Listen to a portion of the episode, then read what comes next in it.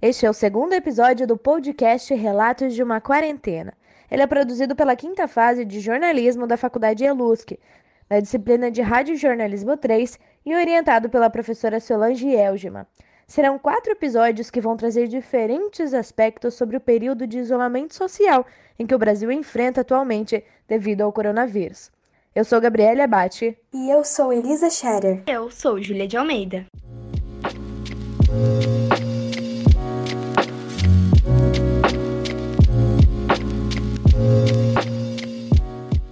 Está começando o podcast Relatos de uma Quarentena, gravado remotamente, cada um de sua casa. Neste programa, vamos falar um pouco sobre os impactos do isolamento social realizado por conta da Covid-19, mais conhecido como coronavírus, na vida das pessoas.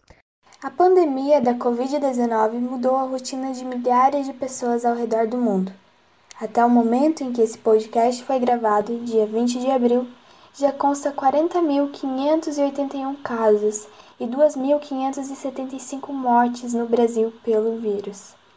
Com o objetivo de reduzir a propagação e preservar a vida das pessoas, a OMS, Organização Mundial da Saúde, está prestando recomendações para os países. No Brasil, muitas medidas foram tomadas.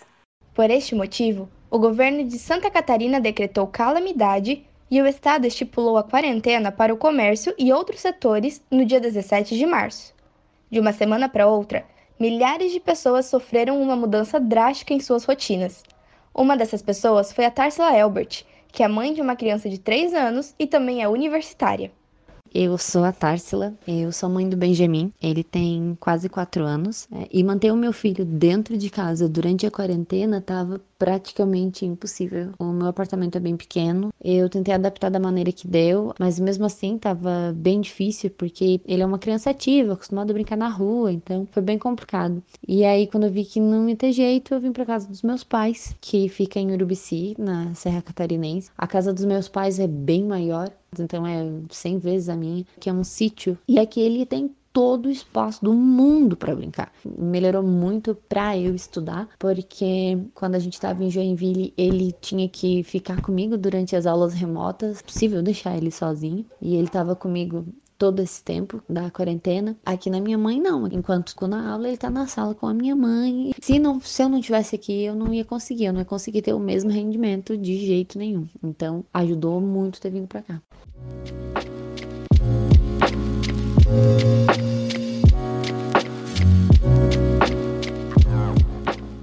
Isso acontece com muitas pessoas.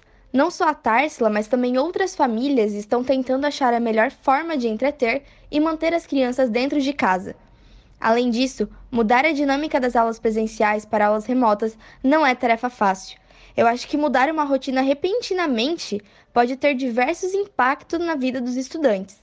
Assim como a Tarsila, muitos podem não ter computadores ou até mesmo internet para realizar todas as atividades e acompanhar as aulas online.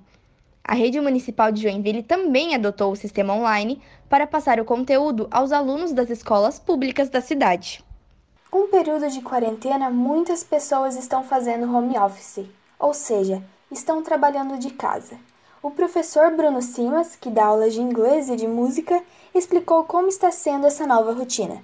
Os meus clientes, sim, se adaptaram de uma forma muito boa ao, ao novo formato de aula, né, de videoconferência, até porque eu já vinha fazendo isso com vários clientes, a gente já tinha é, esse tipo de formato, eu já dava aula para outras pessoas de outras cidades, então não teve muita, muita mudança. É claro que a mudança vem é, quando a gente fala de alunos que gostam da aula presencial. Então, nesse caso, a gente teve que sofrer um tipo de adaptação, porém, é, é, acho que tudo vai melhorando conforme o tempo. Para muitos autônomos, a perda do rendimento mensal será superior a 30% do salário. Nesses casos, o Corona Voucher, que é um auxílio de 600 reais, está sendo disponibilizado pelo governo para esses profissionais. Já para aqueles que, como o Bruno, conseguiram adaptar seus trabalhos para o home office, cabe a oportunidade de gerenciar este momento da melhor forma.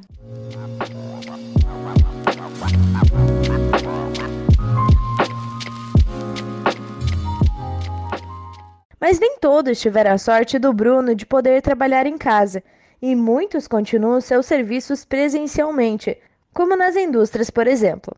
Uma das empresas de Joinville, do ramo de eletrodomésticos, a Whirlpool, não parou seus serviços e os funcionários reclamaram de aglomerações em locais de serviços da empresa, como o refeitório. Após diversas denúncias, a Polícia Civil iniciou as fiscalizações nas empresas de serviços essenciais e interditou aquelas que não estavam cumprindo com as regras de prevenção da Covid-19.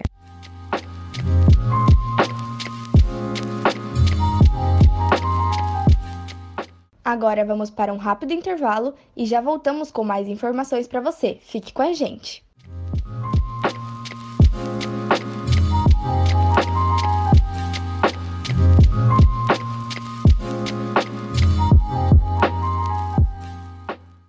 Voltamos com o segundo episódio do podcast Relatos de uma Quarentena, contando um pouco mais de como está sendo a rotina de algumas pessoas durante o isolamento social.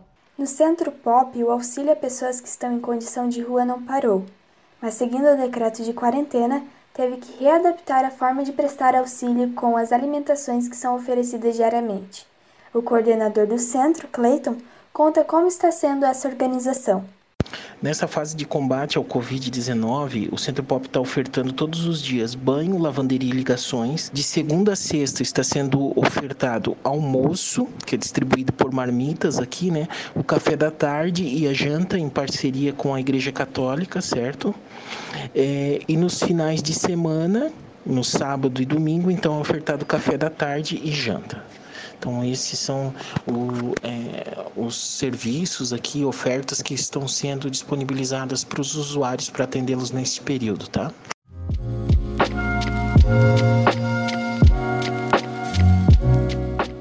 A quarentena não está gerando somente dias turbulentos, não. O aposentado Alcides Pandini é um dos exemplos de inovação. É morador de Itajaí, de 73 anos, ele colocou sua criatividade em prática para manter a vida de exercícios físicos em dia.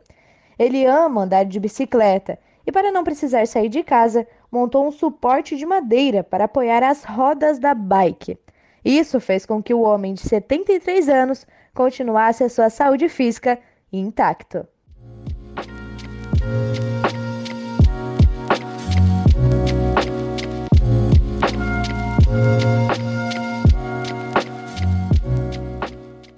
Alcides, em muitas pessoas podem aflorar a criatividade e aproveitar para fazer aquilo que tanto queriam, mas não tinham tempo.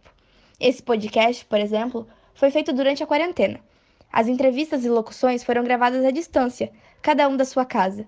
Não foi da forma que a gente queria, nem com a estrutura que a gente acha que é melhor. Porém, foi produzido do jeito mais seguro para todos nós. Faça a sua parte, cuide-se. Lave bem as mãos, faça uso do álcool em gel 70% quando tiver, é claro. E se puder, fique em casa durante este período. Siga as recomendações da Organização Mundial de Saúde e cumpra as normas nacionais, estaduais e municipais. Esse podcast foi uma produção das alunas da quinta fase de jornalismo da Faculdade ELUSC, Elisa Scherer, Gabriela Abate e Júlia de Almeida, na disciplina de Rádio Jornalismo 3, com a supervisão da professora Solange Elgema, e edição final, de Dielin da Silva. Até a próxima!